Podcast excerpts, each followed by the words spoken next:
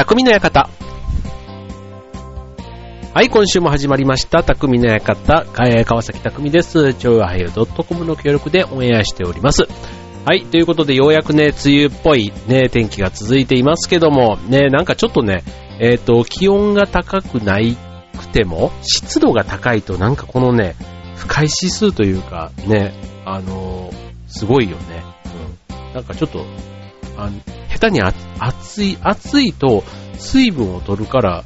ね、それで多分汗をかいて逆に体調がそんなに悪くならない気がするんだけど、この湿気が多いとね、不思議とそんなに喉も乾かないから、水分を取ってないからか、なんかね、ちょっと、あの、逆に、ちょっと具合が悪くなったりする人も周りにちょっといたりして、はい。皆さんいかがお過ごしでしょうかということでね。はい。まあなんかね、えー梅雨時、なかなかちょっと週末のね、予定が立てづらい、この時期ではあるんですけども、はい。まあこの間まではね、なんかその、空梅雨というか、ね、週末もずっと天気が良かったんで、逆にね、予定外に、こう、行楽地というか、そういうね、外でね、遊んだり、あと気温も高かったから結構なんか水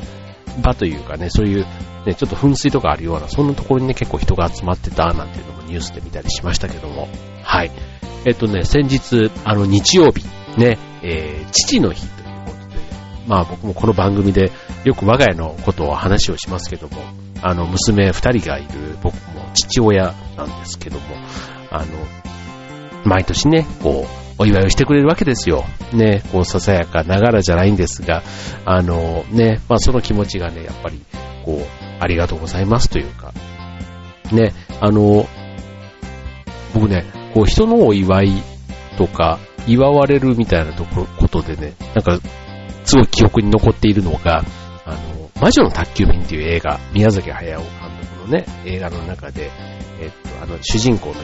キ、ね、あの、魔女のキキが、なんか、プレゼントのことを、その、あげる、もら、なんだっけな、えっと、もらう側は当然もらって嬉しいっていうのもあるけども、送る人は、えーあげる楽しみ、そのプレゼントを選ぶ楽しみだとか、あげた時に、なんかその、喜ぶ顔を見れる喜びっていうの？なんかそんなことをね、言ってるのがすごくね、なんか、あの、印象的で、ああ、なんかあんまりね、えっと、もらった側の嬉しさはすごくあるんだけど、なんかこう、あげる側の嬉しさみたいなことって、そういえばなんかその時にね、あんまり意識したことがなくって、うん、なんかあれ公開した映画が公開された頃っていつか全然覚えてないですけども、なんかその当時のね、自分の感覚の中では、ああ、そういう、そっかそっかなんてね、なんか未だにちょっと、えー、胸に残る ところがあるんですけども、はい。えっ、と、まあそんなわけでね、えっ、と、まあ家族がこうお祝いしてもらえてる自分も当然幸せでしたけども、もしかしたらね、祝ってくれてる側も、まあ家族の中だからね、こういうふうに厚かましいことも言えるわけですけど、まあね、祝えてよかったでしょじゃないけども、ね、まあでもね、えー元気にね、またこういう日が迎えられたのは良かったなっていうふうに思うわけです。はい。ということでね、今日はね、えっ、と、なんかね、いろんなちょっとね、いい言葉というテーマで、というのも、うんと、よくね、えー40代の時に出会っておきたい、こう、言葉とか、なんかそれぞれの世代ごとに30代、20代、10代、なんかそういうのって一時期あったと思うんですけども、あの、その中で、えっと、我が家の上の子が、まあ今年で中1になったこともあって、まあその中学生にね、出会って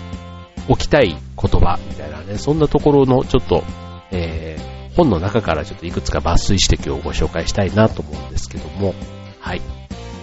ということで、せっかくね、いい言葉なのでね、え次のコーナーはちょっと久しぶりに BGM をカットして、えお送りしたいと思います。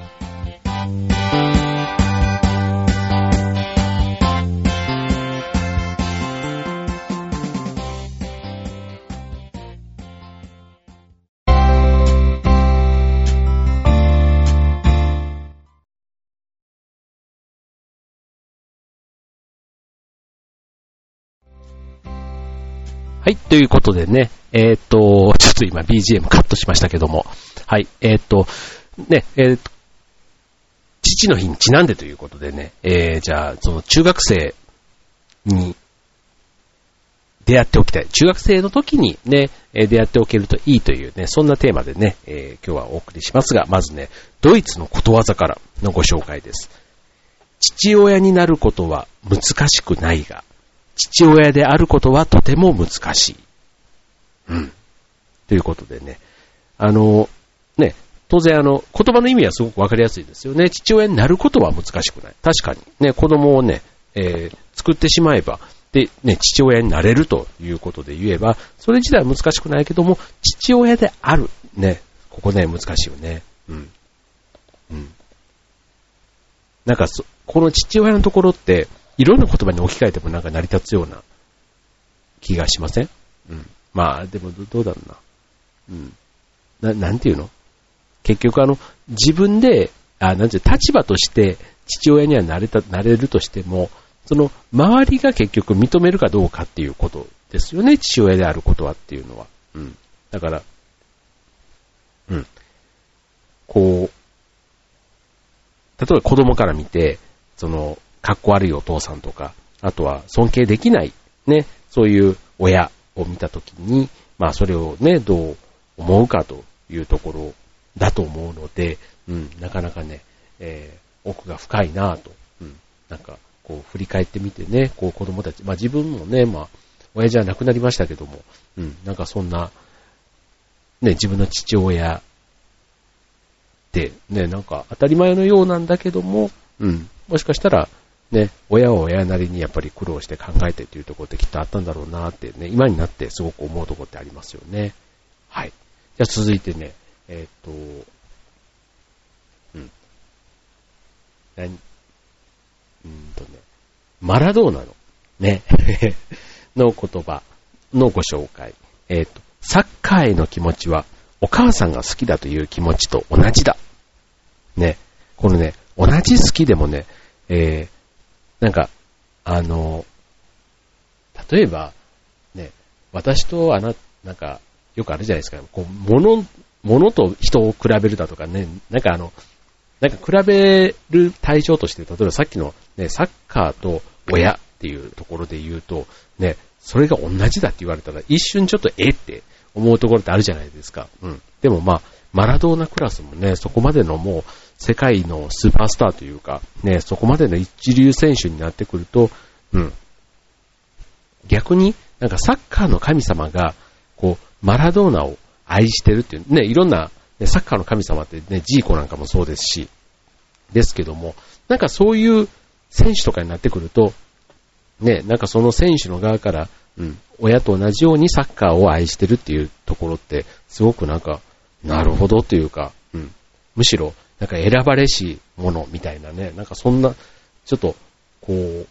なん、なんて言ったらいいんだろう。こう、神々しさまで感じてしまうなっていうふうに思いますよね。これだから、誰が言うかって結構大事ですよね、これね。うん。今ね、マラドーナっていうふうに、あの、最初にね、つけたから、うん、すごくまた、この、ね、えー、意味が、なんか重みを増したかななんていうふうに思いますけども。はい。まあそんなね、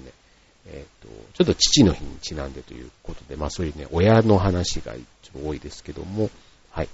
まあ続いて、これね、一応中学生がというところだから、中学生のその感性でね、こういう言葉をどういうふうに受け止めるのかっていうのは確かにね、興味深いなと思いますけどね。はい。えー、続いてね、譲り派というね、これはね、譲り派という、えー、ちょっと長めなんですけどね。じゃあこれちょっと長めなのでね、次のコーナーでご紹介したいと思いますね。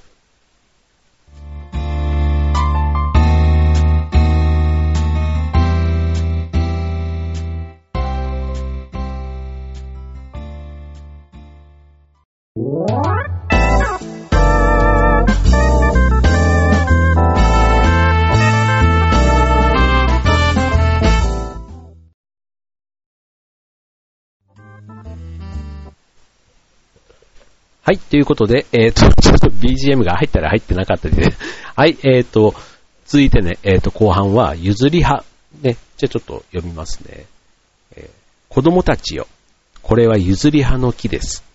この譲り派は、新しい葉ができると、入れ替わって古い葉が落ちてしまうのです。こんなに厚い葉、こんなに大きい葉でも、新しい葉ができると無造作に落ちる。新しい葉に命を譲って、子供たちよ。お前たちは何、何も欲しがらないでも、すべてのものがお前たちに譲られるのです。太陽の巡る限り、譲られるものは絶えません。輝ける大都会も、そっくりお前たちが譲り受けるものです。読み切れないほどの書物も、みんなお前たちの手に受け取るのです。幸せなる子供たちよ。お前たちの手はまだ小さいけれど、世のお父さん、お母さんたちは何一つ持っていかない。みんなお前たちに譲っていくために、命あるもの、良いもの、美しいものを一生懸命に作っています。今お前たちは気がつかないけれど、一人でに命は伸びる。鳥のように歌い、花のように笑っている間に気がついてきます。そしたら子供たちよ、もう一度譲り葉の木の下に立って譲り葉を見る時が来るでしょうと。ね、えー、河合水明さんの荒聖島というね、えー、ものですね。まあ、詩と言っていいのかな？ポエム。うん。ね、あの、永遠にね、こう受け継がれていく命。ね、まさにね、こう、命のリレーというかね、ね、まあこう、あって、ね、現代の今の自分たちがいるわけですけども、ね、当然親があって子がいると。ね、その子がまた子をっていうことで命のリレー、バトンを渡していくということで、この譲り葉っていうね、えっ、ー、と、木、僕は見たことがないんですけども、うん。新しい葉ができると入れ替わって古い葉が落ちるっていう、なんかちょっとあの、あね、一見当たり前というか、そりゃそうだろうっていうところなんですけども、うん、なんかそこにね、こう、うん、なんか飽きない感じがしますよね。あの、最後のね、一葉っていうね、あの、ね、こう、病気の少女がこう、病院から、こう、あの、葉っぱ一枚が落ちたらっていう、なんかそういうね、あの、やつあるじゃないですか。なんか葉っぱがね、こう、なくなっていく様って、なんか、まあ秋がね、まあ、そういう紅葉から落ち葉のね、イメージが強い。ね、その季節、まあ冬に、が近づいてくるとね、なんとなく物悲しいというところで、うん、なんか物悲しいけども、それがあるからまた新しい春がね、あるって考えると、なんかそういうね、えー、季節の移り変わりなんか、ね、ちょうどなんか重なって、あの、今の譲り派の話もちょっとよ、えー、イメージしながら、まあ、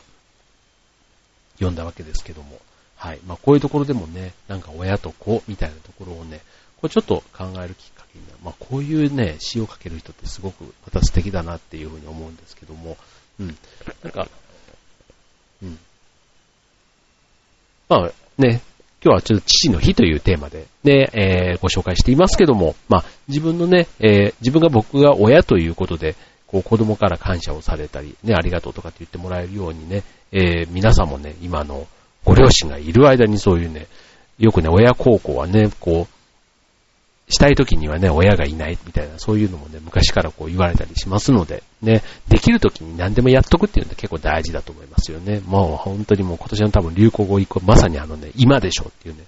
ね、なんかあの、そういう本当ね、場面があった時に、うん、なんか 別にあの、狙って言ってるわけじゃないんだけど、結構今でしょって言いたくなる時ってないですか？僕ね、結構今までも多かったような気がするんですけど、うん、なんかね、今でしょってね、やっぱり言うとね、なんかまた使ったみたいな風にちょっと言われちゃったりするんですけどね。はい。ということで、えー、ね、譲り派。ちょっと切ない感じもしますけども、なんかすごく大事なね、えー、ことを教えてくれている、そんな詩のような気がしましたね。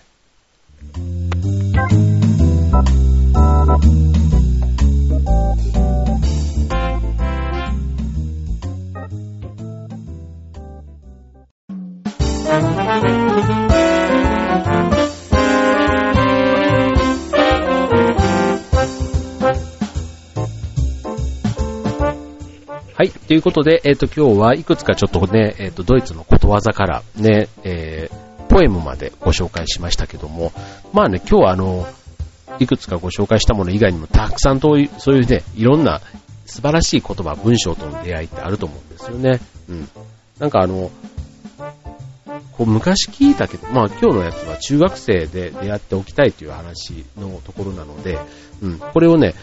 どのタイミングのどの時の感性、どういう自分が立場に置かれてる時に、えー、聞いたり見たり、ね、読んだりしたかでも、結構なんか受け止め方って違うかなって思うんですよね。例えば、ね、えー、アニメなんかでもなんかそんな感じしません？例えばドラえもんとかね、すごい小学校の時から僕も読んでましたけども、なんか自分より年上ののび太、ね、自分が例えば小学校低学年の時だとのび太ってね、自分よりは高学年なわけじゃないですか、ジャイアンとかもね。それがだんだん自分の、ね、同学年になり、ね、アニメは成長しないですけども、うん、自分が中学生になり、高校生になり、ね、でものび太、ジャイアン、スネ夫、静香ちゃんはみんなね、いつまでも子供のまんまでいるわけですけども、うん、なんか、その時々の自分の大人、ね、人間としての感覚と、うん、なんか、えっ、ー、と、その時に見た、その映画とかね、アニメのセリフなんかも、その時に感じてたものと、今もう一回ね、その言葉に触れると、あ、なんかちょっと違った受け止め方があったり、当時分かんなかったものが今になって、ちょっと分かるみたいなね。まあちょっとアニメの話はちょっとなんですけど、結構例えば親のね、なんか言ってたこととかが、ね、後になってこう、分かるみたいなよく言うじゃないですか。うん。なんかそれにちょっとね、今日の言葉なんかは、うん。で、中学生の時に出会って、その時にはよくわかんなかったけど、なんか今になってわかるみたいな。なんかそういうのって結構、あの、一つでも二つでも持っておくとすごく、ね、豊かな人生になるんだろうなぁなんていうふうに思いますよね。はい。ということでね、なんかね、梅雨時期だとね、どうしてもね、家にこもりがちで、なんか、なんか今週ちょっとしっとりしちゃいましたかね。はい。えっ、ー、と、まあこういうね、読書なんかもね、結構、こう、読み漁るっていうの乱読とかってね、言いますけども、うん、なんかそういうのもするには、意外とこの時期いいかもしれないですよね。うん。だからちょっとね、えっ、ー、と、夏になるとね、またね、あの、動くのがちょっと億劫になったりするんでね、この時期、ね、ちょっと部屋の掃除なんかもね、ちょっとしながら、ね、ちょっと昔の本とかね、なんか読んだ本とか出てくると、まずそこでね、読んじゃったりして結構はかどんなかったりしますけども、ね、えっ、ー、と、そんな、ね、昔読んだ時の本をね、こう読んでみると、その時のも思った感想と、もしかしたら今読んでみたらね、またちょっと違ったね、あの感覚でね、2回ね、同じ本が楽しめるなんて。があるかもしれませんよ。ということでね、えっ、ー、と、まあ、梅雨はジメジメね、まあ、そういうもんですから、まあね、雨が降んなかったら降んなかったでね、水不足で結構困っちゃったりっていうこともあります。ね、なんかちょっと今週、この後ね、台風がなんか接近してきてるなんていう話もありますけども、ね、ちょっとあの、ね、台風来ると大体ね、なんかね、事故の話とか、ね、そういうトラブルの話がニュースを賑わせますけども、ね、ちょっとね、自分たちも、ね、なんか、そういう、最